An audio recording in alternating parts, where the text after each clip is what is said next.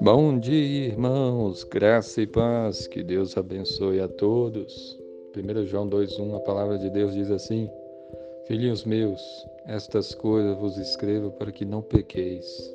Se, todavia, alguém pecar, temos advogado junto ao Pai, Jesus Cristo, o justo.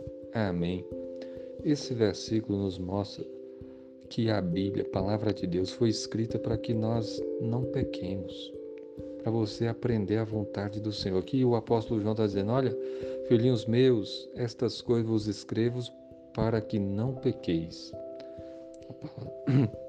Ele estava ensinando que nós não devemos pecar, porque porque Deus é santo, porque Deus é luz e não há nele treva nenhuma.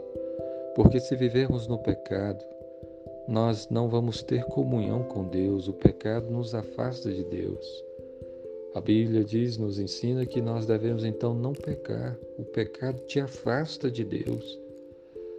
Mas por mais que nós não queremos pecar, ainda assim nós pecamos. E por isso o apóstolo João ele, ele mostra para nós que se todavia alguém pecar, temos advogado junto ao Pai, Jesus Cristo o justo. Nós temos Jesus como nosso advogado. Jesus que morreu naquela cruz por nós. Jesus que derramou o sangue dele para nos lavar dos nossos pecados. Então nós temos Jesus como nosso advogado. Por isso, você deve lutar para não pecar, mas se você pecar, se arrependa. Confesse seu pecado, peça perdão a Deus. Por meio de Jesus, os nossos pecados podem ser perdoados.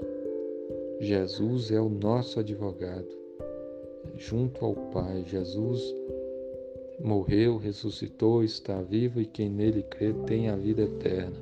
Se você já se arrependeu dos seus pecados e crê verdadeiramente em Cristo Jesus, Jesus como Senhor da sua vida, Jesus é o seu advogado, é o seu Senhor, o seu Salvador.